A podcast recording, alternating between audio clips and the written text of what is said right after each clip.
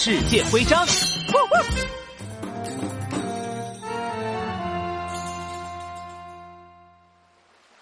哎呦呦，这条尼罗河也太长了吧！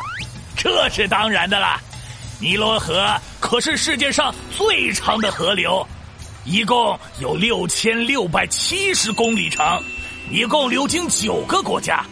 在很久很久以前，我们的古埃及文明就诞生于尼罗河流域。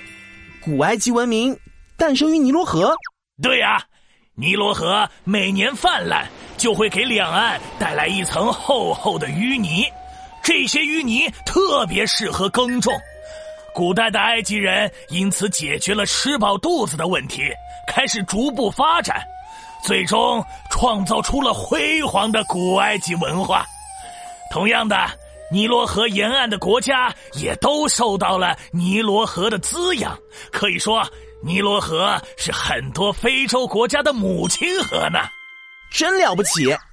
哎，我看地图，尼罗河流过的地方，怎么还有沙漠呀？哎，你没看错，尼罗河流过的地方有大片大片的沙漠。在漫天黄沙里，只有尼罗河流经的地方才有那么一点儿的绿色呢。唉，看起来就像是黄沙里铺出来的绿色走廊。哇，真是太神奇了！